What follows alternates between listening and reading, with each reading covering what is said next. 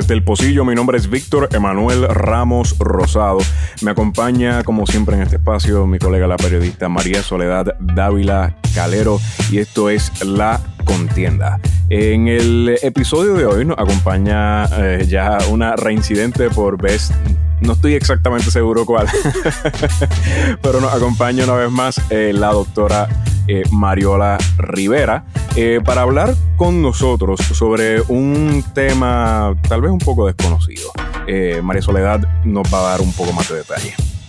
Sí, bueno, esto surgió, este episodio surge porque Mariola, que, es neumóloga, pediátrica, que es uno de los de las voces expertas que está eh, hablando en Twitter dentro de todo el ruido que a veces hay en esta, en esta coyuntura de, la pandemia, eh, pone a veces opciones para los threads, los hilos de, Twitter que va a ser sobre un tema para informar sobre ciertos puntos. Y eh, en uno vi que una de las opciones era los desiertos alimenticios o food, alimentarios o food deserts y, pues yo voté por ese y me di cuenta que no iba a ser la opción ganadora. Eh, así, que le, así que escribimos eh, a la contienda le interesa que, que se discuta esto porque eh, yo creo que, y esto pasa en todas las crisis, obviamente, la, el enfoque es en, en los casos más graves. Cuando hablamos de seguridad alimentaria, pues nos enfocamos en las personas que, no tienen no tienen su comida segura. Eh, nos enfocamos en personas que a lo mejor eh, pasan todo el día sin comer o que tienen dos comidas al día eh, o que no saben de dónde va a venir su próximo plato. Pero hay unas gradientes en realidad cuando vamos a hablar de los problemas nutricionales que hay eh, en Estados Unidos y en, Puerto Rico. Eh, y, los, los desiertos alimentarios o food deserts caen dentro de eso. Eh, los estos desiertos se consideran así por ser zonas donde no hay comida nutritiva o con valor nutricional alto cerca y a un precio accesible.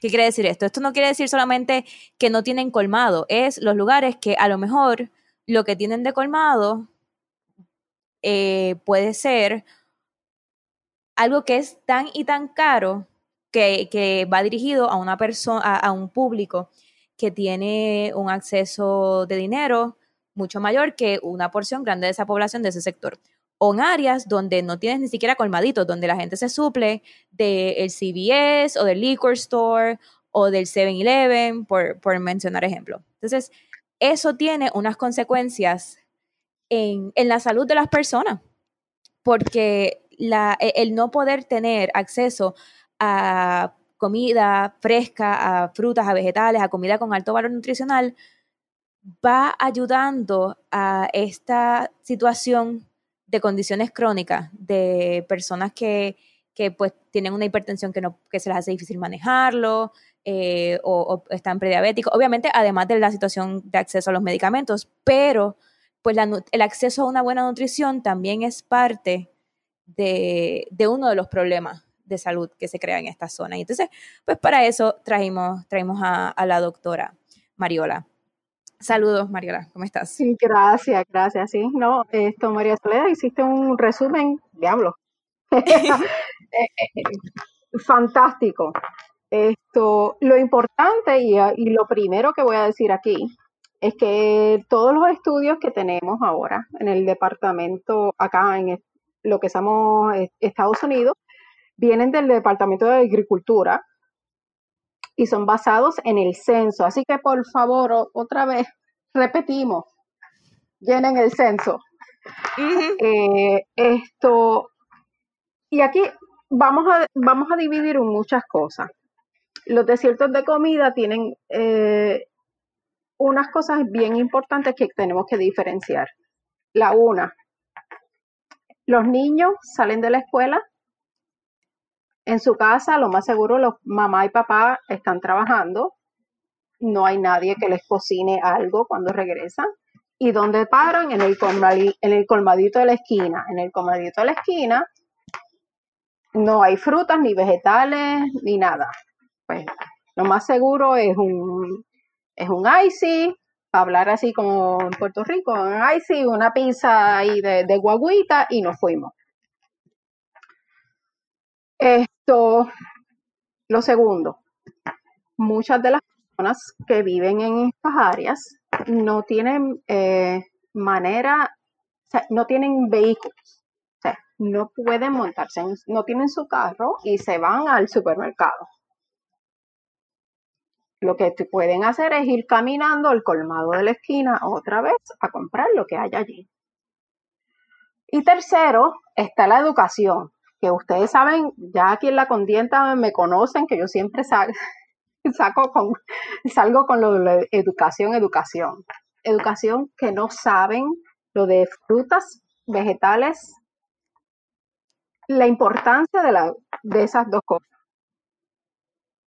Así que por lo tanto, los desiertos de comida eh, lo que hacen es esto, reincrudecen un problema que ya tenemos de por sí.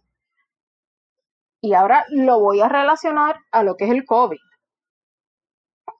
donde más ha esto, eh, el, coronavirus, donde más ha eh, hecho daño, vamos a decir, es en las poblaciones de minorías, es lo que se llama acá en Estados Unidos, los que somos esto, latinos y los afroamericanos. Y es por eso, y es porque son las poblaciones donde están en áreas pobres. Así que más o menos así es que yo veo eh, cómo explicar lo que es los desiertos de comida. Y la gente también, tengo que decir, um, ver a una persona que esté sobrepeso no quiere, no es el e, equivalente, vamos a ponerlo así, a que esté nutrido. Es completamente distinto. Usted puede estar sobrepeso y no puede estar nutrido. Y eso es una cosa que las personas todavía no entienden. Era una cosa que quería decir porque me, lo han preguntado tantas veces que, que lo quería explicar que eso va y, viceversa, o sea, uno, el, peso no tiene que ver, hay personas que uno las ve y, dice, ah, eh, esta persona está en forma, pero, pero le, le toman la presión y la tiene por las nubes. Exacto, sí. Eh, y, va al aspecto de la diferencia, por eso es que quería, quería diferenciarlo de las personas que no tienen seguridad alimentaria, no saben dónde va, de dónde van a tener su próximo plato a las personas que su dieta, aunque en términos de calorías está llegando a los números eh, necesarios, no tiene, no, no, tiene un valor nutricional alto. Exacto. Eh, en pediatría eso le llamamos las calorías vacías. Que por ejemplo, eso son los jugos. A mí el papá que me, que papá o mamá que se pasa dándole jugos a un niño, yo le digo, mira, le está dando calorías vacías, punto. No tiene ningún valor nutricional. Y vamos, también está el aspecto de, eh, eh, aquí entra el acceso económico de, hay, hay comidas que son para inflar el plato. Hay comidas que son porque tú necesitas que, rinda. Eh, y, no es necesariamente lo más saludable, pero te infla el plato y, puede, y, le da más personas. María Soledad, si le damos para atrás aquí, la, así a la historia, la dieta, la dieta boricua, ¿de dónde viene? De que había que inflar el plato, como tú dices. Los arroz el arroz y habichuelas era por eso. Era lo más barato y lo que más alimentaba en ese momento. Que por lo menos en ese, o sea, por lo menos dentro, de, dentro de ese contexto estás comiendo comida que, que es saludable. Es mejor, sí, mejor que lo que que no, están dando ahora. que, no, que no son unos chitos. no los chitos, los doritos. que a mí me gustan, no, no es, no es, no es hate a los chitos. Este, pero, pero pues, no, no, no pueden ser la base. Eh, a mí lo que, a mí de, de las 20.000 preocupaciones que tengo con, con el COVID y, y con todas las crisis que yo creo que, o sea, en este, en este cuatrenio han seguido aumentando. Y no solo en Puerto Rico, o sea, no, no es solo el huracán María, es el huracán Harvey que llegó a Estados Unidos, es el, eh, el huracán, no me acuerdo era el que, el que llegó a Nueva York. Eh, es que esta, estas, estas crisis ponen a personas que estaban como borderline en términos de su seguridad económica, los ponen en precariedad económica. Sí. Eh, y por ahí mismo es que se va, se va la dieta, porque lo que, cuando antes podías gastar 100 dólares en una compra, ahora puedes gastar 75 o 50. Y eso tiene un efecto en cadena también en la economía, porque si tú tienes un sector que no era un desierto eh, alimentario, pero la gente estaba en, en, ese in-between entre precariedad económica y medio estabilidad, ocurre el COVID.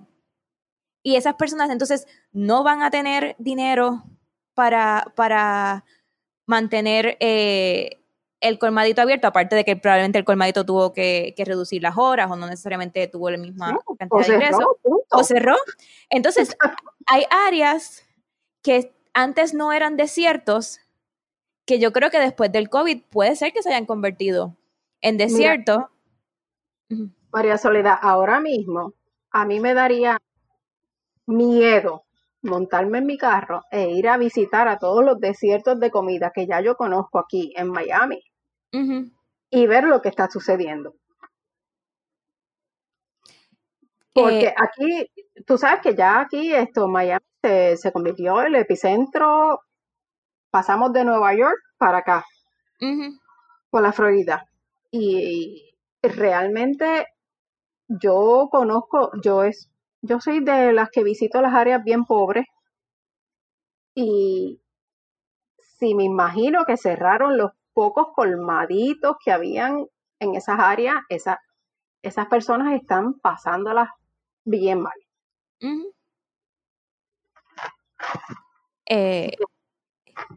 Y aquí, eh, y habíamos mencionado, mencionado lo del dinero, aquí quiero mencionar otro aspecto que, me, que, habías dicho, que es el aspecto de a qué grupos. No es solo que le está dando a, personas de, clase baja, que sí hay, hay pueblos eh, principalmente blancos que tienen también desiertos alimentarios. Esto no es exclusivamente de minorías, pero las minorías se están viendo más afectadas. Sí.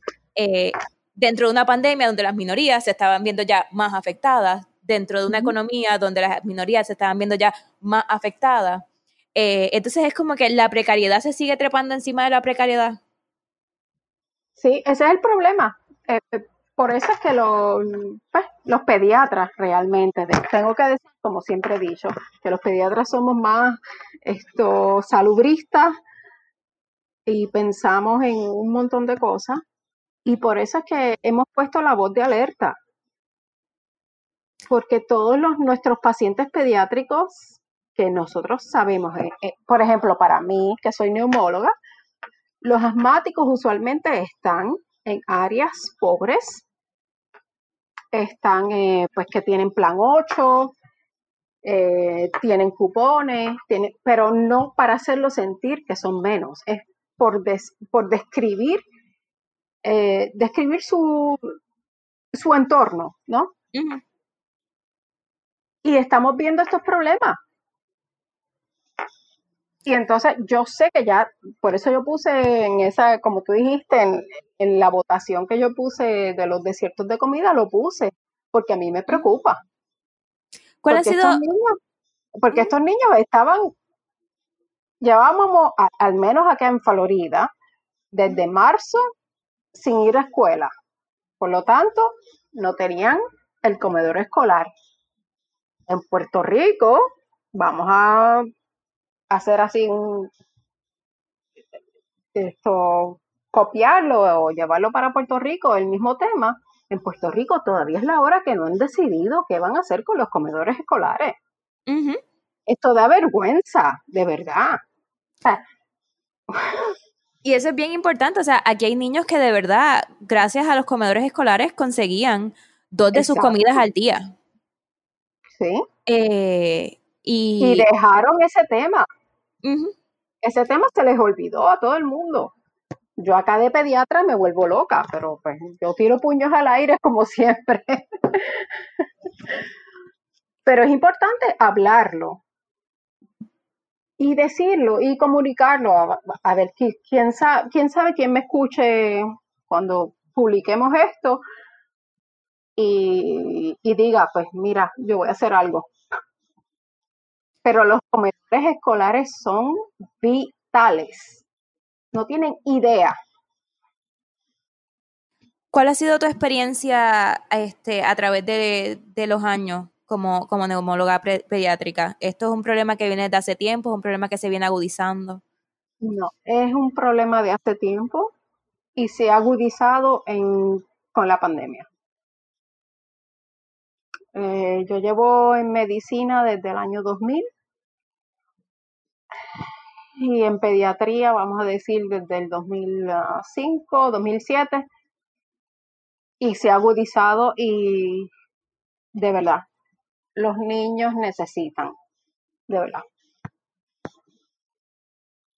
Sí, o sea, yo, yo me imagino que eso para, para un padre o una madre tiene que ser, tiene que ser una situación, yo creo que bien dolorosa, pensando, pensando en los padres eh, de estos niños que, que, podían conseguir su desayuno y su almuerzo en la escuela.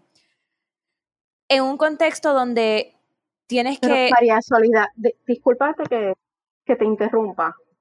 El problema es, tú sabes, lo que a mí más ah, me frustra es que los padres no sepan lo que está, lo que está sucediendo, ¿me entiendes? Ellos lo dan todo por, ok, lo dejo pasar. Entonces, uno le hace preguntas, mira, el nene comió, la Dice, no, pero es que la escuela está cerrada. Para ellos todo está bien. Bueno, en, Puerto Rico la, lucha de los comedores escolares eh, es de, madres y padres que están pidiendo eso. Eh, que que, por lo menos aquí en Puerto Rico, sí hay, hay, unos padres y unas madres que están pidiendo por eso, porque no solo, no solo se los removió, sino que se les remueve en un contexto que entonces quizás los padres no están en condiciones de duplicar el costo de, la, de, la compra. Eh, no sé si tengas algún comentario eh, sobre, sobre esta situación, Víctor.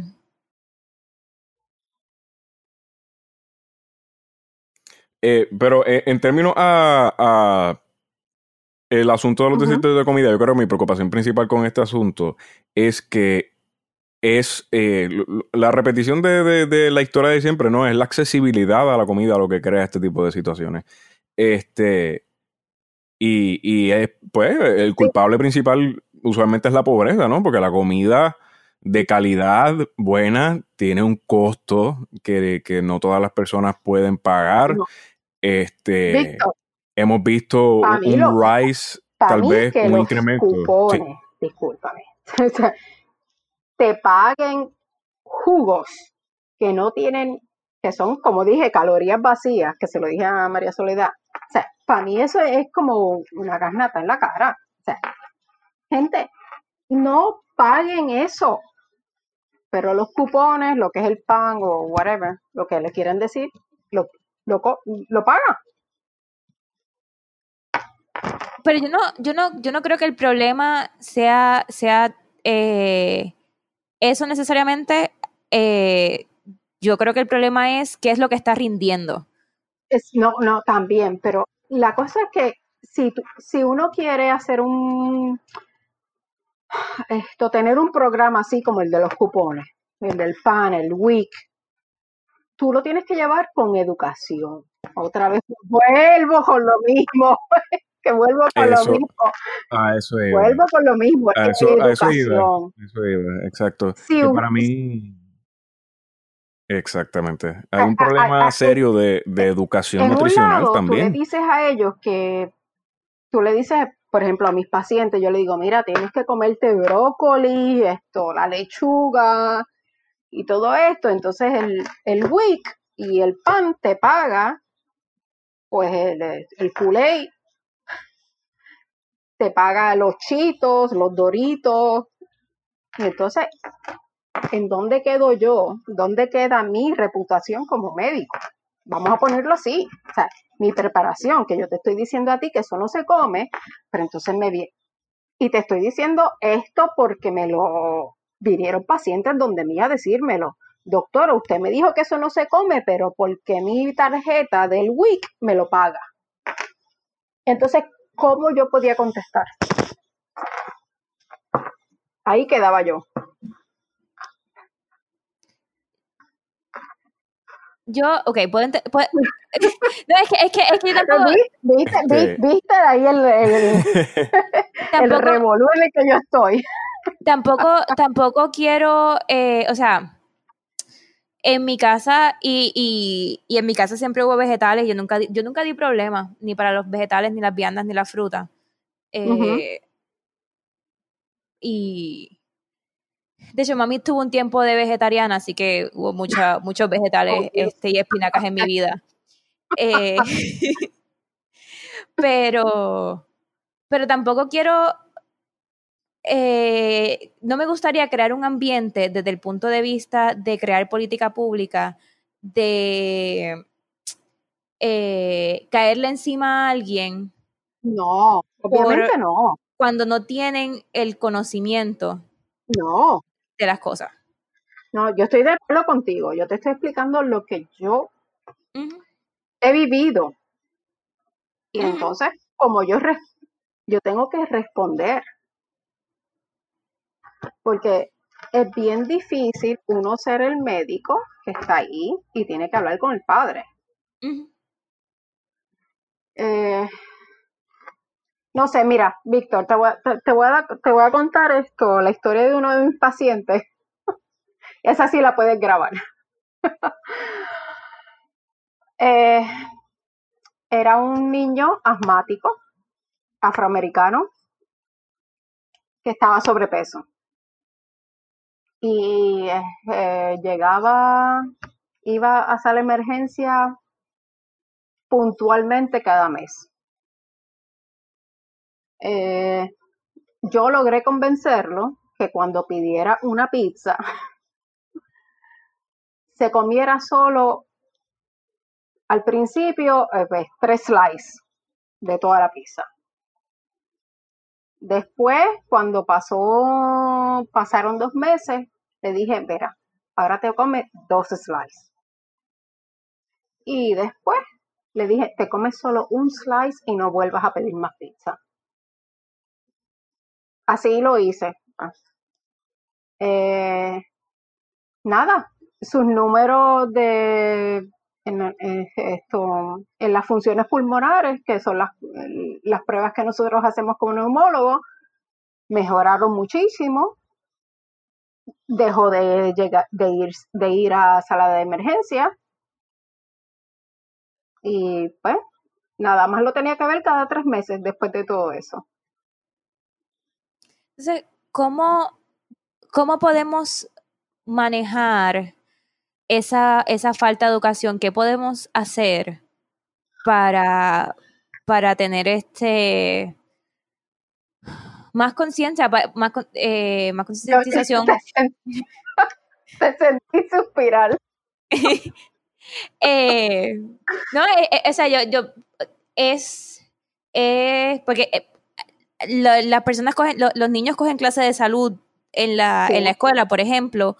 ¿Qué, ¿Qué, es lo que se debe hacer? los estados deben invertir más dinero en en educación alimenticia. Antes de llegar a los aspectos de infraestructura que habría que mejorar, quiero entrar al, aspecto de, educación. ¿Qué, ¿Qué, se podría hacer en el aspecto de la educación? Bueno, bueno, en pediatría se supone que un niño mínimo ve a su pediatra una vez al año. ¿Ok? Así que en esa visita al año le den educación al niño y le den eh, esto, educación al niño y al padre. Porque acuérdate, siempre padre o madre. el que sea que fue a la oficina. Y es importante, y como dije, 10, 15, 30 minutos que ustedes, que uno utilice para hablar con, con ese padre o ese niño, esa madre, lo que sea, después son, eh, son fructíferos. Se saca mucho. Y después la próxima visita quizás son nada, más 10 minutos. El nene vino, lo chequeo y nada. Se acabó. Punto. Pero esa educación, eh, lo, lo que la gente se olvida es que dentro de una visita médica no solo es dime tus síntomas, yo te chequeo lo que hago ahí el, examen físico como, como quiera y te mando. Punto. No. Una visita médica siempre necesita la parte de educación al final. Yo te explico lo que tú tienes, yo te explico lo que vi y yo te explico la razón por la que te estoy dando tal medicamento. Así es que funciona. Eso, esto, esto me desvía un poco del tema de ciertos alimentarios, pero, pero quiero coger lo de la, lo de la visita. Eh, porque, eh, o sea, los médicos tienen que, tienen que llenar eh, unos expedientes electrónicos. Sí. Y, y, ha habido varios médicos que dicen, mira, tiempo que antes nosotros pasábamos interactuando con el paciente, lo estamos llenando, estamos pues hablando con el paciente, pero llenando, llenando una pantalla.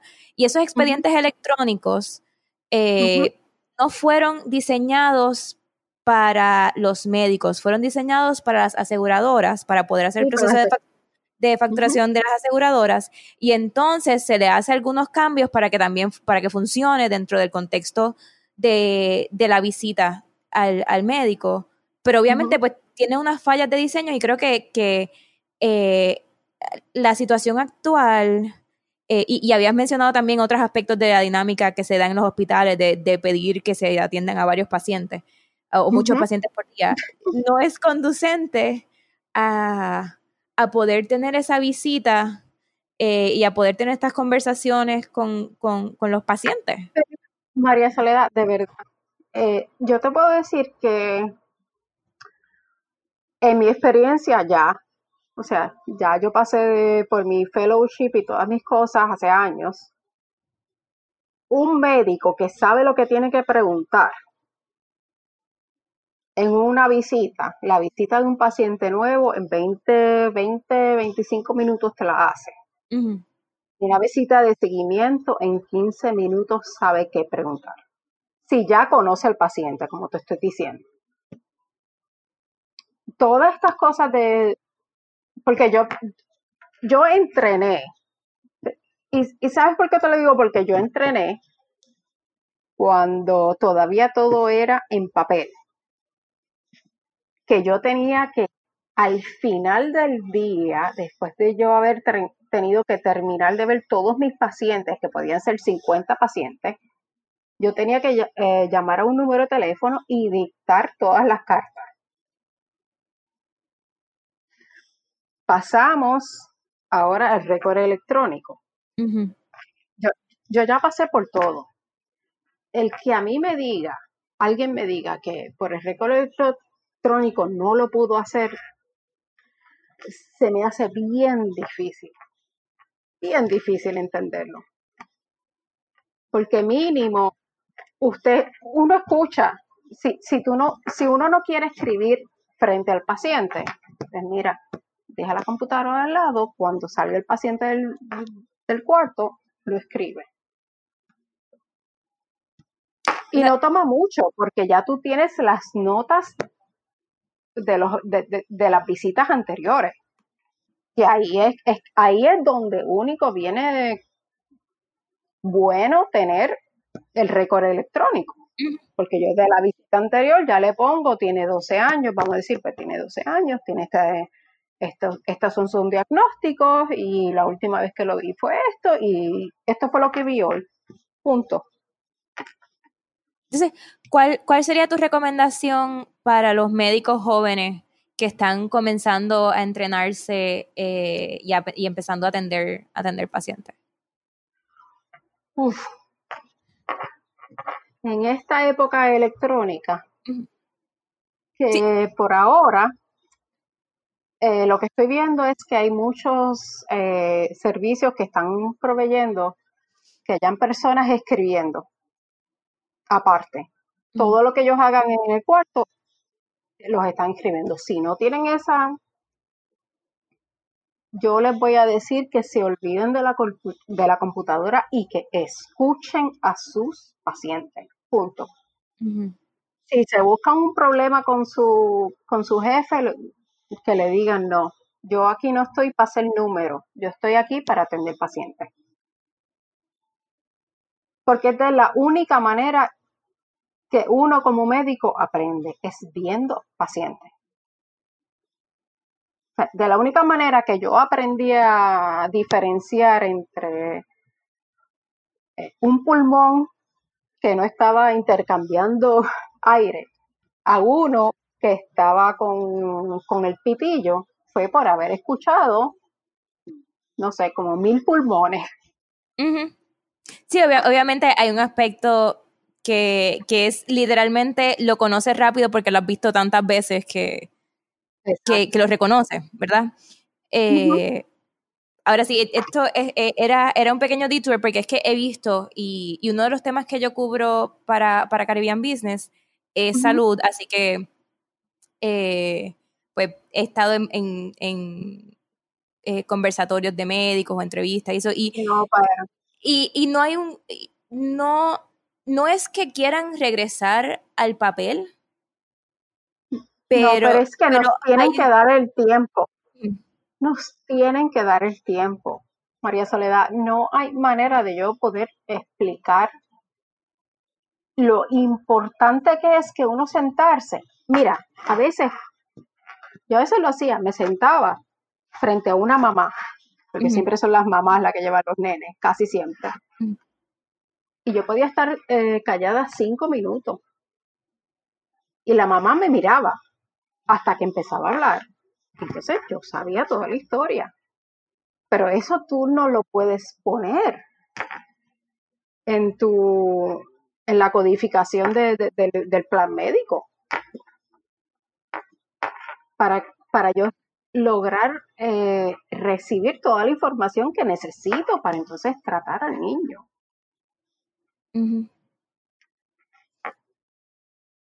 Mariola, regresando un poco al tema de los desiertos de comida, este, yo quería tocar uno de los aspectos que yo creo que es importante, porque más allá de la perspectiva de medicina, me gustaría saber eh, cuáles podrían ser eh, medidas o, cómo se traduciría eh, que hayan menos eh, desiertos de comida a través de política pública. ¿Cómo se, ¿Cómo se ve eso en política pública? Porque ya mencionamos que pues, obviamente el censo es un factor este, que pues, ayuda a determinar si esos desiertos existen o no, pero ¿cómo desde una perspectiva de política pública se puede legislar para prevenir eh, que sigan existiendo eh, estos desiertos de comida y que haya tanta disparidad entre los sectores en los que existen eh, los desiertos de comida y los sectores en los que no. Solo esto de Puerto Rico está bien difícil, Víctor. Porque en Puerto Rico no hay un sistema de esto de, eh, de tránsito público, realmente. El tren urbano no nos lleva a ningún sitio. No cubre ningún. Realmente. ¿Cubre cuánto? No sé, ocho pueblos, algo así. El resto, más nada. Usualmente lo que es un desierto de comida se, esto se define no solo por el factor económico, también por el factor eh, eh, del tránsito, de movilidad, de, movilidad de, cómo usted de su casa puede llegar a un supermercado, puede llegar de aquí a allá. En Puerto Rico no tenemos eso y eso es un problema grave, grave, grave que tenemos especialmente ahora en la, en la temporada de huracanes. Lo voy a poner así, Y ese es el problema que hay, El tren urbano no resolvió nada. Fue dinero que se tiró, que se tiró, se votó. Vamos a ponerlo así, se votó. Sí que en Puerto Rico ahora mismo para lograr eh, a mitigar lo que, lo que serían desiertos de comida es asegurarse que todos los barrios de todos los municipios tengan acceso a un supermercado donde consigan comida nutritiva. Pero si eso lo equiparamos a lo que era antes tener un CDT en cada municipio, ya tú sabes dónde vamos a terminar.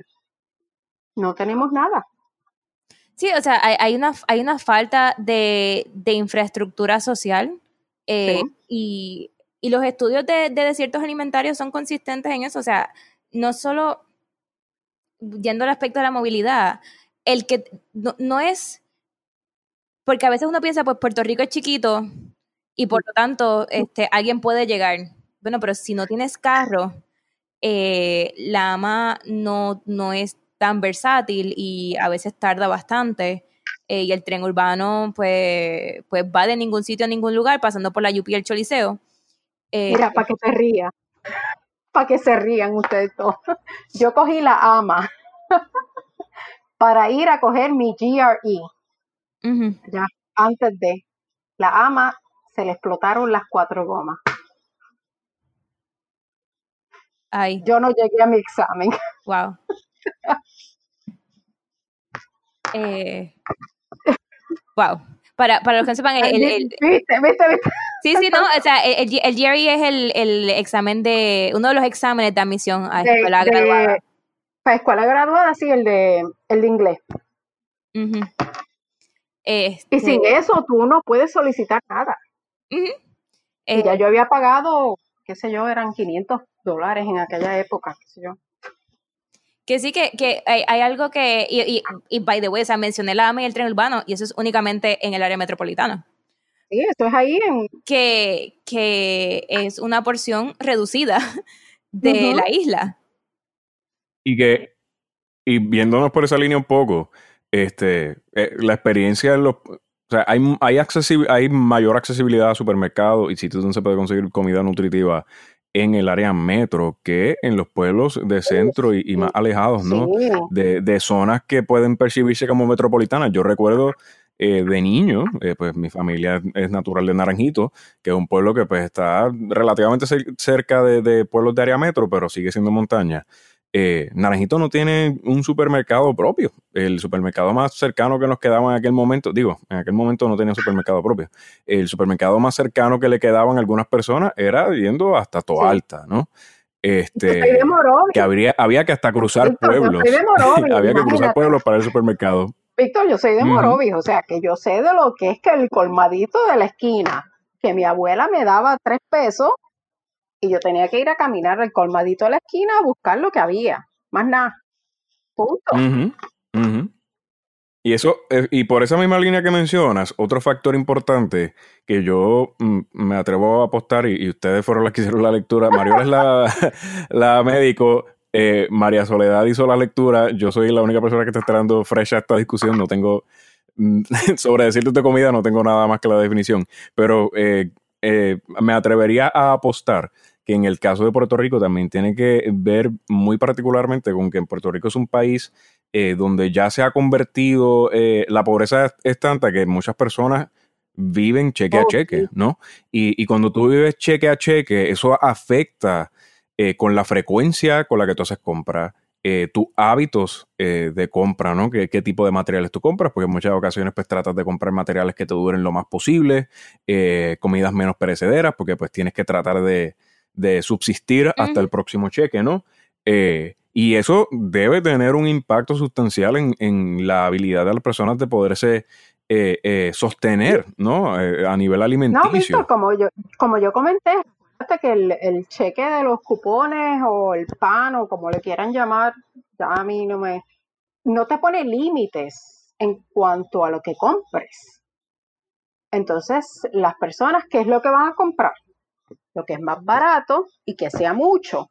Entonces se llenan y por eso es que yo digo siempre comer mucho no significa, o estar gordo no significa que estás en un, que, tu nivel de, nutrición es el perfecto. Que no equivale. estar gordo no quiere decir que estás bien nutrido. Que yo, yo creo, o sea, yo creo que en realidad, aparte de lo que tiene que estar ocurriendo también, eh, es que quizás hay que revisitar no solo las guías de, del PAN o el SNAP en Estados Unidos, sino las guías de, sino las cantidades que se dan, porque yo, la cantidad de dinero que yo gasto para mí sola, o sea, yo, es yo sola con tres perros. Eh, mis perros tienen buena dieta, eso sí tengo que decirlo, y Víctor sabe de eso. Eh, pero, pero la cantidad de dinero que yo gasto para, para mí. O sea, si yo me pongo a pensar, yo puedo entender porque una, una persona que tiene que estirar el chicle para dos o tres o cuatro personas, eh, pues tiene que, tiene que, que manejarlo de, de, una manera distinta. Y lo otro que quería traer es que una de las cosas que ocurrió en este cuatrenio bajo Trump es que se quitaron las guías alimenticias de, de, los, de los comedores escolares. Sí, es, una pena, de verdad. es una pena que se, que se quitaron esa guía, porque ya de por sí los comedores escolares, las comidas que daban no eran buenas y ahora son peores. Porque mi hija va, esto, la M, como todos lo la conocen, esto va a escuela pública aquí. y los almuerzos que le dan son horribles, de verdad. Ella prefiere eh, traer comida de casa. Así estamos. Eh, y a los que le dan almuerzo, porque vemos la cantidad de, a cada rato aparece, aparece una historia de un nene que se le negó la comida porque sus padres tenían una deuda. Eh, y yo digo, fíjate, o sea, en una escuela, con una escuela pública le esté negando comida del comedor a un estudiante, pues me parece un poco incoherente. Eh, no, no, no, no, hace sentido, de verdad, no hace sentido. Yo negarle comida a un niño, eh, para mí es un pecado capital. Si no está ahí apuntado en la Biblia, lo apunto yo. Esto, eh, de hecho, aquí ahora la, la escuela en Miami, donde está mi hija, empezamos el lunes. Bueno, si no llega el huracán. Los, sí, porque vi que hay dos huracanes hacia el Golfo. No, me lo recuerdo. que ya voy, fui a comprar gasolina para la planta eléctrica, hice todo. Nada, cambiando tema. Víctor, tú editas esto.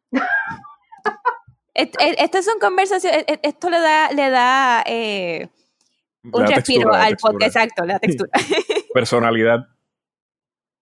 Esto, nada, me levanté esta mañana a buscar dinero cash, a llenar gasolina, a buscar gasolina también para la, la planta eléctrica y, y, gas para el barbecue. Ese fue mi día hoy, cuando se suponía que yo estaba haciendo otras cosas. Pero nada. Eh, pero volviendo aquí a lo de los desiertos de comida, mira, yo te puedo explicar eh, más aquí en Miami, que la gente se piensa que en Miami es, eh, son gente millonaria. Eh, busquen la historia de lo que viene, siendo eh, Liberty City. hay un área, hay una, de hecho, hay un documental que es esto de todos los afroamericanos que llegaron aquí a Miami y cómo ellos desarrollaron el área. Y ahora mismo el área donde ellos viven los tienen todos marginados. Es muy interesante. Y yo vivía en esa área antes de mudarme a donde estoy ahora mismo. Eh, para, que, para que entiendan, eh, de hecho, y, y, eh, en esa área finalmente abrieron un supermercado, porque no había supermercado en toda el área de, eh, el radio de como tres millas, no había supermercado. Vinieron a abrir un supermercado hace año y medio atrás, que fue fundado por los, las mismas personas de la ciudad. Que eso, eso sí, por, por dar un poco de, de, contexto positivo, sí ha habido unas instancias donde yo creo que las comunidades se están organizando para traer un poco más de seguridad alimentaria y de calidad alimentaria a, a sus comunidades. Eh, busquen, Overtown y Liberty City. Overtown, Liberty City. Eh, busquen la historia. Está interesantísima y yo, como soy así bien, bien metida, hablé con, con, los viejos del, del barrio. Me senté con ellos y hablé y me contaron la historia completa. Deberían, busquen la historia, porque es, es, un ejemplo de lo que se está, de, de donde surge lo que vienen siendo los desiertos de comida.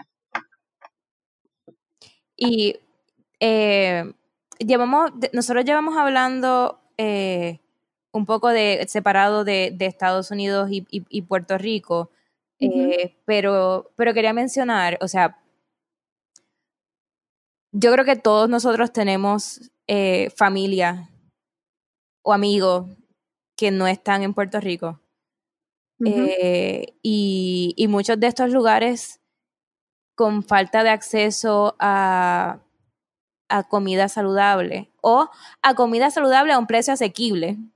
Exacto, sí porque a lo mejor tienen, tienen comida saludable, pero, pero, es, un Whole Foods. Exacto. es un Whole Foods que te vende agua de espárrago a 8 dólares. Ok, lo tienes, pero, pero es como no tenerlo, o sea, le puedes pasar por el frente.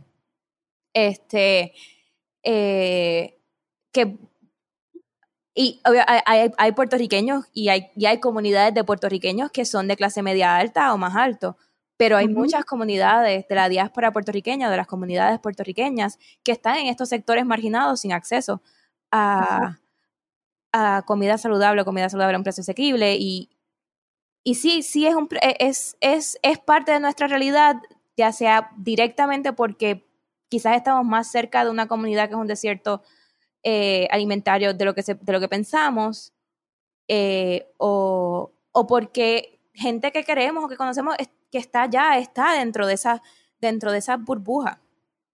Este no. Y el problema de las burbujas es este, esto, María Soledad. El problema es eh, que no, no están educados, otra vez vuelvo a educación. Estuve, no, no entienden que yo les diga, mira, en vez de comprar esto, cómprate esto. Eh, en vez de comprar eh, pues, los chitos, cómprate la, eh, la bolsa de brócoli. Y no entienden. Y es difícil explicar eso. Es difícil explicárselo porque ellos lo, todo lo... ya a este punto todo el mundo lo que mira es los, los dólares y centavos. Dice cantidad por dólares y centavos. Es que eso. Eh, eh, y eso ahí tengo que. Yo creo que es. Y el asunto con, con la pobreza eh, es que a veces uno tiene que resolver el ahora. Y lo mismo pasa, o sea, lo mismo pasa que lo mismo que pasa con la comida pasa con los medicamentos, porque las historias oh, de personas que se racionan el medicamento o que o que escogen un tratamiento versus el otro porque este es más de emergencia que el otro, pues responde también eh, no solo una falta de educación, sino a, yo tengo que resolver el ahora. Ay, María Soledad, con lo de los medicamentos podemos hacer otro episodio completamente aparte, porque eso lo he pasado. Yo lo he pasado, créeme. He tenido que separar eh, medicina así en mi escritorio y decirles lo que tienen que hacer.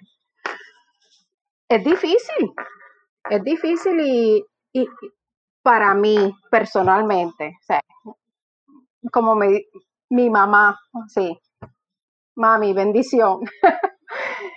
me dice que yo nací para ser, para ser médico. Punto. Cada vez que me llega un paciente, yo les, yo les pregunto de todo. Y cuando me empiezan a explicar de, desde lo, de las medicinas hasta la comida, yo soy la que, olvídate, ya para lo que es la facturación médica, la oficina se tiene que ir, olvidar de mí. Punto. ¿Por qué? Eh, porque en Puerto Rico, para empezar, tenemos a todos nuestros viejos y todos nuestros pacientes visitando, vamos a decir, no sé, 10 médicos. Ninguno de ellos entre sí se comunica. Entonces, cada uno receta las medicinas así porque sí. Entonces, después viene la dieta. Después, si tú le preguntas de la dieta a tu paciente y te dicen, yo no tengo chavo, yo, no, yo como cada dos días, ¿tú te imaginas tú recibir una, una contestación así? Y, déjame, decirte, o sea, una de las cosas, a mí la UPR en, muchas eh, formas fue como explotarme la burbuja. Eh, de, de, cosas que a veces yo daba por sentado, yo no, yo creo que yo no me daba cuenta de, del privilegio o el acceso a cosas que yo tenía hasta que, que llegué pues a la UP. Y, y una de las cosas fue, como representante estudiantil, encontrarme con que a veces la ayuda que necesitaban estudiantes era comida. Era comida. Sí, punto, sí, es así. Eh, y yo soy, yo soy ese médico así que te pregunta, ¿comiste hoy? Así, bien tranquila. en la entrevista, dijo, ¿comiste? Ah, ok, sí. Ok, pues entonces seguimos. Pero no, es una pregunta importante que, se tiene que hacer. Que, que, que, vamos aquí, va, otra vez vamos a, a, ligarlo a lo que es los, los, los desiertos de comida. Porque lo, que, lo que estos niños y adolescentes están comiendo realmente, como digo, no es nutritivo, no lo llena y siempre van a sentir hambre. Y en el contexto de, de, la pandemia, ¿no? Ya, ya hablamos de verdad, este, personas que, que, que viven cheque a cheque, pero eh, es una decisión bien difícil, ¿no? Tú como padre, o madre eh, en estos momentos durante una pandemia que pues muchas personas no están trabajando.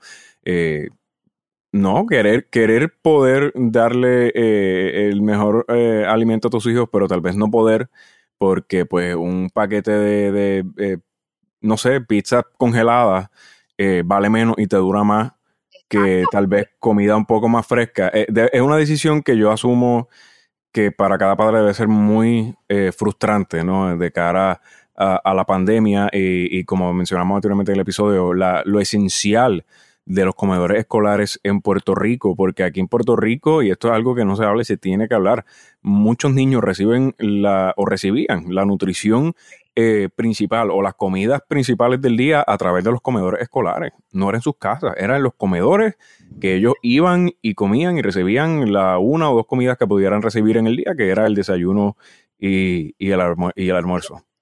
Sí, no, no, es importante. Los, comedores, eh, los comedores eh, escolares en Puerto Rico son una de las matrices ahí, o sea, es una cosa importante para todos los niños de Puerto Rico desde hace décadas. Que durante esta pandemia lo que han hecho es politizar los comedores. Para mí ha sido eh, una garnata. Lo voy a poner así, una garnata. yo, yo, no se puede politizar una cosa que es para el beneficio de los niños de tu país. Punto. Se acabó. Ahí, lo dejo. Eh, Yo, yo voy a voy a coger por ahí. dale, dale, dale, dale, antes que yo me antes que yo, yo me tire otra cosa. Dale. Ya, ya, para ir recapitulando, voy a, voy a dar mi, mis palabras de cierre y, luego los dejo eh, a Mariola y a Víctor. Pero, o sea, el mismo gobierno que decía que podemos tener hasta que un momento dijo que podíamos tener 65-75% de ocupación en restaurante. Decía que no podíamos tener eh, los comedores abiertos por un problema de cocción. Oh, eh, así que sí, o sea, aquí hay un asunto, había un asunto de actitud. Porque si, si tú puedes abrir el restaurante, tú puedes abrir el comedor. Eh, Gracias. Y una de las cosas que me gustaría es, a mí me gustaría ver más información, es más datos recopilándose sobre eso. Eh, en Puerto Rico eh, me gustaría ver mucho más, pero en general me gustaría ver mucha más información actualizada, más datos recopilándose sobre cómo ha ido evolucionando esto, porque eh, la, las crisis que se han dado en estos últimos años, me parece que, que puede ser que nos encontremos con un montón de familias que no fue una transición paulatina, es que, es que un mes antes podían tener una buena compra y el mes después no tenían dinero para la compra y su situación no ha mejorado. Y no, y, Está aquí, que está hablando con ustedes, le pasó. Punto. Y, y, las proyecciones económicas no es que la gente va, va, a estar en mejores condiciones para el final del año. No. Eh, así que me gustaría ver más recopilación de datos sobre este tema, porque una de las cosas que, que, hace falta para uno proponer política pública distinta es poder tener esa información eh, que te permite trazar una ruta. Así que eso, esa... Vamos a tener que hacerlo solo con los datos de Puerto Rico, por lo que te digo. Claro, en Puerto Rico, en Puerto Rico para Puerto Rico. Sí, no, no, no, no eh, aclaro porque acá en Estados Unidos estaban un poquito atrasados. Y de hecho, hoy a mi hija, que empieza clases el lunes, como dije, eh, le llegó que le van a pagar los almuerzos completamente. Muy bien. Punto. Más nada. Eh. Me dijeron, venga cada lunes, los compra, los busca por servicarro y se va para la casa. Y eso está muy bien. O sea, eh, obviamente la política pública para Puerto Rico, pues tiene que ser con información específica de Puerto Rico, pero, pero, los, pero, pero los estados que también tienen, tienen estos problemas de, de, también necesitan. Eh, hecho, los desiertos de comida eh, están, especialmente, te puedo decir dónde están. Están en Miami, Baltimore, Washington, D.C., Cleveland, Seattle y puede que en Los Ángeles, que son las ciudades que son más conglomeradas, donde tú tam donde no encuentras, con, donde también esto, lo que tú encuentras, si te das cuenta, esto eh, son que tienes que pagar muchísimo por ni siquiera un estudio. Eh, y ya para, ya para yo cerrar y dejarle el espacio final a, a Mario y a Víctor, eh, no, solo, quería mencionar, vamos a estar poniendo en los show notes eh, el enlace de, al perfil de Facebook de Comedores Sociales, que, que es una entidad que, que, tengo que decir que en Puerto Rico pone la acción donde pone la palabra. yo lo llevo viendo de que, desde que estaba estudiando en, en la UPR y, y hacen un trabajo por, por darle comida a gente que no, no tiene comida, eh, que no son necesariamente el perfil de personas que uno pensaría, porque eso también es otro. A veces nosotros tenemos en nuestra cabeza un perfil de quién es el que tiene hambre. y, y, la realidad es que no hay un perfil de quién es el que está pasando hambre. Eh, y como también tenemos eh, personas que nos escuchan en Estados Unidos, también vamos a poner el enlace de feedingamerica.org, que es, por favor. es eh, pues una organización que se encarga de tener food banks para, para que las personas puedan tener acceso a, esa, a ese tipo de comida. saludable. Y de una vez esto, Víctor, si puedes poner el enlace del USDA, que viene siendo el Departamento de Agricultura de Estados Unidos, que es donde está el reporte de los, los desiertos de comida, sería perfecto.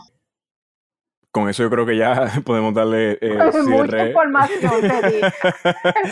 podemos ir cerrando este episodio. Bueno, tú- Tú querías que yo diera información estaba esperando por si acaso tuviera algún comentario, ¿no? y me, y- y me quedé, me quedé a mitad, muchachos. Pero te dejo, los dejo ahí.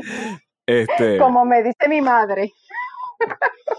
Mariola, tú hablas mucho, pero es que sabes demasiado.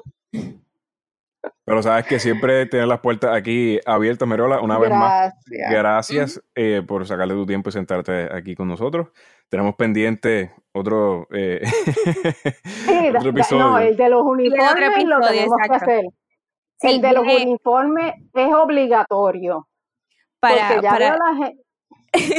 para la gente que nos, que nos escuche, próximamente vamos a estar escribiendo en Twitter para, para preguntarles qué preguntas eh, como, como padres quieren hacerle a, a Mariola, que, que Sí. es eh, neumóloga pediátrica, sobre, sobre el día a día de, de la pandemia y los hijos. Sí. Es mejor así. Gracias, María Soledad. No, que ya yo, mi, mi paciencia está. Bueno, eh, Mariola, Dale. ¿dónde pudiéramos conseguirte en tus redes sociales? Aquí me consiguen en Mariola PR en Twitter y en. A ver, de vez en cuando estoy en Facebook en Brenda M. Rivera Reyes. Sí, mi nombre, mi primer nombre es Brenda, no es Mariola. Siento, siento que me han mentido. El primer nombre de mi madre es Brenda, por lo tanto no puedo usarlo. Ah, ok. Pues Pero siempre estoy Mariola PR a Twitter y también en Instagram soy Mariola PR. Ahora que me acuerdo. Perfecto. Mazo, ¿dónde te encontramos? a mí me consiguen en Twitter por María underscore Soledad 7 o por Instagram por at Marisolitud, pero pueden escribir Mazo y también aparezco. Bueno, a mí me encuentran en todas mis redes sociales como at Don Víctor Ramos. Al Pocillo eh, lo encuentran en at El Pocillo PR. Eh, si están escuchando este episodio de la contienda en Apple Podcast, eh, dejen un review, eso nos ayuda a darle un poco más de visibilidad a el programa. Y si pueden y les gustó este episodio, compártanlo con eh, sus amistades, ser querido y en las redes sociales. Así que eso es todo por este episodio de La Contienda.